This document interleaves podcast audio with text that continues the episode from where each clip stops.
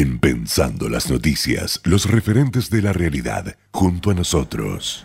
Y pasan cosas en el mundo, ¿eh? muy diversas, pero todas complejas. Usted seguramente escuchó que las últimas horas en Chile se produjo una manifestación contra los inmigrantes ilegales. Bueno, Chile tiene también esta problemática. Y vamos a hablar con un periodista con el cual ya hemos hablado. Él mismo es inmigrante legal, hace muchos años vive en Chile, es de Venezuela, se tuvo que ir por el drama de Venezuela. Ayer 3.000 personas se manifestaban, entiendo, cerca de Iquique o en Iquique, contra el ingreso de inmigrantes, muchos venezolanos entre otros, de manera ilegal Vamos a ver qué nos cuenta Rafael Rincón al respecto. Rafael, ¿cómo estás? Buen día y gracias por atendernos. Hola, ¿qué tal? Eh, ¿Cómo están? Buenos días. Muchas gracias por esta invitación. Por favor, Rafael, eh, recuérdanos hace cuántos años vives en Chile. Hace 16 años ya, Miguel. Este, ya llegué acá en, marzo, marzo casi abril de, de, 2005. Así que han sido dos, 16 años ininterrumpidos acá, sin volver a Venezuela, de hecho este, todo este tiempo en Chile, en Santiago de Chile. Mm. Es decir, te fuiste de los primeros, por decirlo así. Exactamente. Cuando todavía no había ola migratoria, es decir, este, los venezolanos empezaban, eh, obviamente, ya a, inquietarse por salir. La migración venezolana ya tenía un, poco de tiempo, eh, pero no con la fuerza que tomó a partir de 2004, más o menos. Eh, así que mm, este, en 2004 empezó, digamos, comparado con hoy, más tímidamente, pero los últimos años han sido ya una ola eh, tremenda, además una ola desesperada, porque creo que lo importante este, que vemos ahora ya no es la migración de aquel que toma un avión, eh, ve, cómo, ve cómo puede hacer y se va quizás a España o a los Estados Unidos o lo que sea, sino gente que sale caminando, es decir, gente que sale con la casa a cuesta, casi literalmente, este, cruzando el río, este, con su bebé, con su, es, un tipo de, salida eh, muy distinta a la que veíamos en años atrás y, e incluso personas que llegan eh, prácticamente a pie, cruzando países, es decir, obviamente, bueno, tomando buses, qué sé yo, pero, pero que no tienen los medios para pagarse un pasaje de avión y, llegar rápido a su destino, sino que tienen que ir eh, andando, este, cruzando, bueno, la selva, cruzando, eh, sea por Brasil o sea también por Colombia, Ecuador, Perú. Y lo que estamos viendo un poco en Iquique es eso, ¿no? Es decir, este, eh, un grupo mayoritario eh, de, venezolanos, eh, muchos de ellos provenientes de Perú, porque hay que tomar en cuenta que una cosa, no solamente vienen huyendo del comunismo en Venezuela, o sea, del chavismo, sino que hay un grupo de venezolanos muy grande que, presionado por, por las amenazas de deportación del presidente Castillo, entonces han tenido que, tomar la decisión de salir a Venezuela. Hay que recordar algo, los dos países realmente más afectados por, por la hora migratoria venezolana son Colombia y Perú. Eh, y para que veamos las proporciones, este, Argentina tiene más o menos unos 173 mil eh, venezolanos y Colombia y Perú tienen 1.742 y más de un millón respectivamente. Entonces, claro, eh, imagínate esa, esa, esa presión que empieza a aparecer en Perú con la amenaza de deportaciones, entonces las personas dicen, bueno, vámonos a Chile. Y eso es lo que está ocurriendo. Un drama humanitario enorme, estamos hablando, ya a esta altura no se sabe si son 3 millones y medio, 4 millones, 5 millones de aquellos que han tenido que dejar Venezuela, las cifras son diversas, pero es un drama humanitario enorme.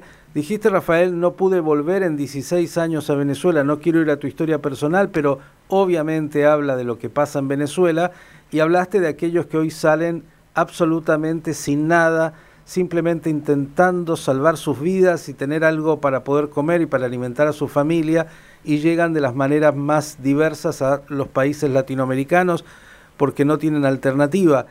Eh, Chile es un país que tiene complejidades propias, como todos, y está pre-pandemia, post-pandemia y un mm. momento político muy efervescente que se está viviendo.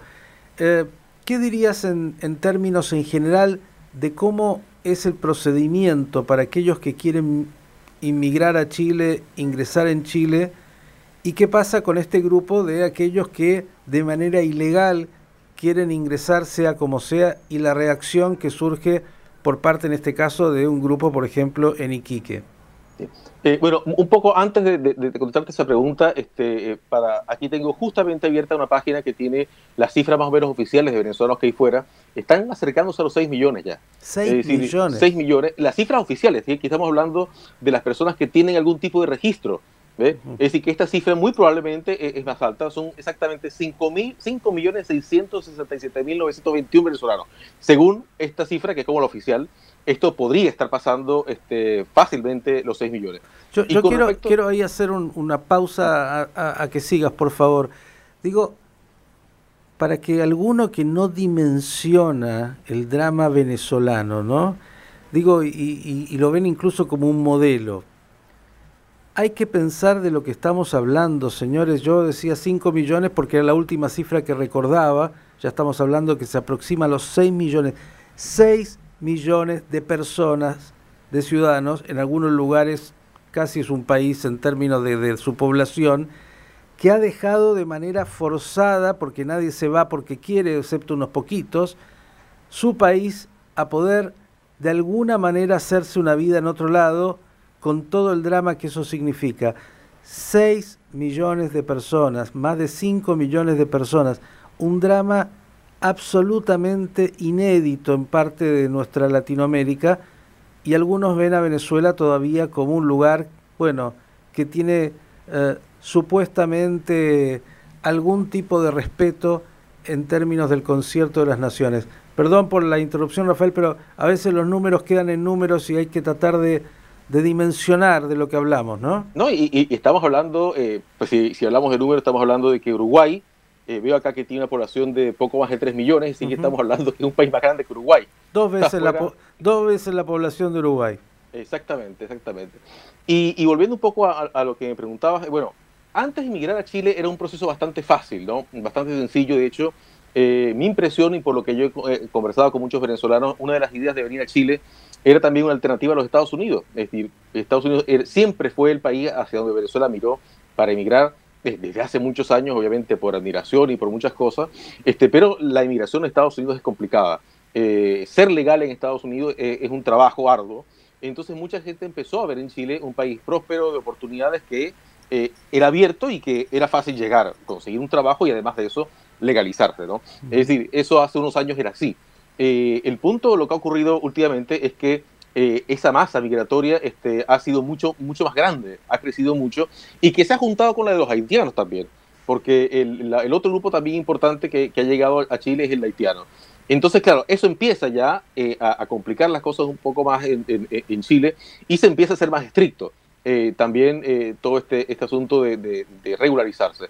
Eh, además de eso, después aparece, eh, hace un tiempo atrás, no recuerdo si son dos años quizás, tendría que revisar la fecha, eh, o un año, sí, dos años quizás más o menos, aparece esta visa, esta visa democrática, esta visa un poco, una especie de visa humanitaria que tiene Chile precisamente para recibir a venezolanos, pero también se, entra la pandemia. Entonces acá entra ya, ya tenemos dos factores que son la presión migratoria, el flujo migratorio y la pandemia.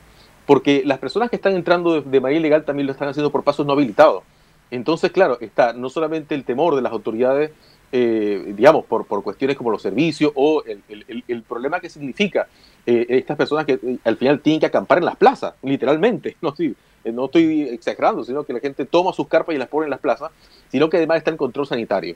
Entonces, todo esto mezcla temor, mezcla muchas cosas, y lo que vimos entonces en Iquique hace unos días, no es la primera vez, pero probablemente es una de las veces que la violencia eh, eh, tuvo, más, este, tuvo más repercusión porque además tuvo mucho más eh, publicidad. Pero las tensiones ya tienen bastante tiempo. incluso en, pueblos pequeños del norte de Chile, uno de ellos se llama Colchane, donde, donde el grupo migratorio que llegaba era más grande que el propio pueblo. Mm. Y todo eso, además, Rafael, en un contexto de un Chile bastante inestable en lo político los últimos años, previo a la pandemia, durante la pandemia y post pandemia, una constituyente que está trayendo también bastante polémica y elecciones que vienen y que también eh, tienen toda la expectativa de, de lo incierto.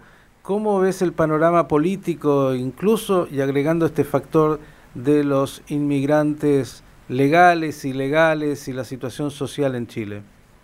Bueno, una de las cosas que caracterizó a, Chile por, tanto tiempo fue esa especie de excepcionalidad eh, en América Latina, ¿no? de confianza, de, un país que era capaz de, tener consenso, de funcionar de manera estable, y esos consensos se han roto. Este, lo que ha ocurrido en el último tiempo es que, sobre todo, vamos a llamarlo así, en la élite política, intelectual y, cultural, e incluso en los medios, esos consensos sobre, sobre, sobre cuál es el Chile ideal, pero incluso sobre cómo está Chile se han roto. Eh, entonces ahí es donde ha aparecido esta, esta, esta, complicación eh, que vemos ahora. Eh, vemos un Chile muy dividido, probablemente más dividido en, la élite, por usar ese término, que en la población general. La población general no parece tan polarizada. en las encuestas, lo, de hecho, lo, lo, dicen, pero este grupo más, más político sí. Entonces, bueno, está toda esta iniciativa refundacional, un grupo, digamos, más, más de izquierda, más radical, eh, tiene esta idea de refundar Chile, porque según ellos Chile eh, es un país que ha fracasado, eh, el, capitalismo habría causado toda clase de males. Bueno, y eso contra toda la evidencia, ¿no? Chile es uno de los países que más ha crecido en el último tiempo y no solamente eso, sino que este periodo de la historia, estos últimos 30 años, han sido precisamente los 30 años de mayor prosperidad. De hecho, lo más curioso de esto es que a Chile le ocurre esta, esta, esta, esta sensación de, digamos, de, todas estas protestas y todas estas cosas en el mejor momento económico de su historia. Entonces, y el mejor, el mejor, el mejor momento, eh, digamos, político institucional. Pero bueno, ahí está, es una discusión bastante más eh, político-ideológica y, que, que, digamos, sobre hechos, hechos reales. Y en esa situación estamos, ¿no? Este, Rafael, algunos eh, hablan de que habrían grupos infiltrados en Chile, que esto no es producto eh, genuino del malestar social por las diferencias sociales, por un crecimiento que trajo, como dijiste, 30 años, pero que obviamente favoreció a grupos concentrados mucho más que a, las grandes masas, más allá, como dice, de las estadísticas y de todo lo que pueda mostrar ese crecimiento y ese derrame, pero que nunca llegará a, equiparar, es una sociedad la que tiene la mayor brecha en Latinoamérica, por decirlo así, entre ricos y pobres, o ricos y, y, menos y, pobres, pero no en términos de lo que conocemos en otros lugares, y que ha levantado, incluso sacado a mucha gente de la pobreza extrema. Pero hay muchos que dicen que, bueno, eh, desde lo que fue el foro de Sao Paulo y de otros lugares, hay como una intención, incluso desde Venezuela, Cuba y otros, de desviar ese camino de Chile y que habría grupos organizados eh, trabajando para eso. ¿Qué dirías al respecto, sobre todo con 16 años en Chile y sin, haber, sin ser chileno de nacimiento? la, verdad que sí, e, e, es, algo que se ha, se ha mencionado mucho, se ha denunciado que habría grupos infiltrados que quizás estarían financiados por el Foro de Sao Paulo o, incluso este, eh, por el chavismo, qué sé yo. Eh, yo no veo evidencia de que eso sea así, o por lo menos de que eso haya incidido de manera decisiva en lo que está ocurriendo en Chile. Sí, creo que Chile tiene sus, propias, eh, sus propios grupos políticos que, independientemente de lo que pase afuera, eh, van a presionar eh, y que de hecho han presionado por mucho tiempo para esta especie de cambio de modelo. Si no, no sé, por ejemplo, antes, ¿no? hace años atrás, cuando, cuando el chavismo tenía una política exterior muy activa en, tratar incluso de desestabilizar este, otros países, además con una renta petrolera gigantesca, de pronto uno podía decir, bueno, a, lo mejor eso ocurría, ¿no? Y estoy, estoy hablando del año 2005, 6, 7, 9, hasta 10 quizás, ¿no? Poco antes de la muerte de Chávez. Pero hoy día no sé qué capacidad tenga eh, Venezuela para coordinar este tipo de cosas y no sé que si eso existiera, no, no, no, no, no, no sé qué tan decisivo sería, ¿no? Eh, creo que acá en Chile hay, eh, digamos, suficiente discusión ideológica y una izquierda que siempre ha sido además muy radical. Es decir, Chile tiene una izquierda no solamente muy radical, sino además ideológicamente muy formada. Eh, y en la academia ha venido esto, este, eh, digamos, eh, entrando en los jóvenes, entrando en la educación, en los profesores. Es decir, creo que va más por ahí. Tengo yo la impresión de que, de que lo que pasa internamente en Chile ha sido bastante más, este, bastante más, más decisivo. Y, bueno, y ahí estamos viendo un poco los resultados. Y con respecto a lo que te, te refieres un poco de, estos avances, efectivamente, Chile es un país que todavía tiene este, unas desigualdades importantes, pero con un crecimiento increíble de la clase media, es decir, una movilidad social grande y una brecha de desigualdad que además se ha cortado en el tiempo. Es decir, teníamos este índice de desigualdad más, altos antes que ahora. Y eso es una cosa también este, Pero bueno, eh, en, en, estas discusiones la evidencia, las evidencias a veces eh, hacen muy poco, ¿no? Cuando son los sentimientos los que se apoderan de, de, de, la gente. Las emociones, digo, y ya que está la última y breve, ¿te atreves a jugarte una ficha respecto de la elección presidencial que viene? Mira, no lo sé, la verdad. Este, está el candidato de, de, esta coalición que tiene el Partido Comunista y, y, y la izquierda radical, que es Boric, que está arriba. Eh, le van siguiendo el candidato Sichel de centro derecha y de derecha Kass, ¿no? Pero si uno suma eh, un poco eh, eh la, las dos derechas, entonces yo creo que ahí puede tener que Boris complicar las cosas en la segunda vuelta. Es decir, habrá que ver cómo se comportan. Va él arriba ahora, en estos momentos, con una diferencia porcentual. Eh, creo que a la, que vi últimamente era como de 5 puntos y con respecto al que le sigue. Pero el, punto no es que, no, es que eh, Boric haya subido mucho, sino que Cast ha empezado a subir también. Entonces ha pasado al tercer lugar desde venir muy atrás. Estas dos derechas juntas, eh, si, si, eventualmente llegaran a algún tipo de acuerdo eh, electoral eh, para segunda vuelta, pueden complicarle mucho las cosas eh, a Boris. Porque hay que, hay que decir algo, las encuestas no están, no están eh, poniendo al electorado de izquierda muy, de forma muy radical, que eso es lo curioso, es decir, eh, hay una interpretación en la izquierda de que, de que la gente quiere una cosa así como refundar la República y todo lo demás, y eso no parece ser así. No, no, no, no está tan claro de cuánto electorado de, de, de izquierda pasaría a Boris automáticamente o simplemente quizás no vote o hasta vote por Sichel. Hay una centroizquierda que eh, ahorita es políticamente irrelevante la élite, pero existe todavía en la población. Así que ahí vamos a ver qué pasa.